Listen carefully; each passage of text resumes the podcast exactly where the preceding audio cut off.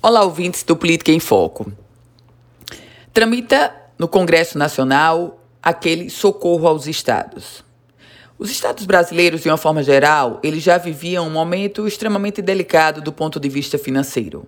Com a chegada da pandemia da Covid-19, essa temática só veio a se acentuar.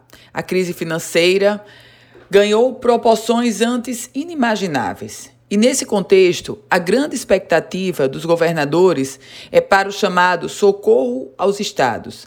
É para o projeto do governo federal de socorrer os estados e socorrer do ponto de vista financeiro.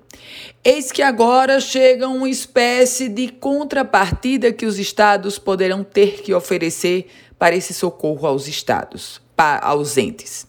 Olha só, o vice-presidente do Senado, o senador Antônio Anastasia, ele é do PSD de Minas Gerais, sinalizou que a inclusão de uma contrapartida para o auxílio a estados e municípios poderá facilitar a tramitação do projeto. Projeto esse, inclusive, que já foi aprovado na Câmara e agora está no Senado. Sabe qual é a contrapartida? Eu vou lhe dizer.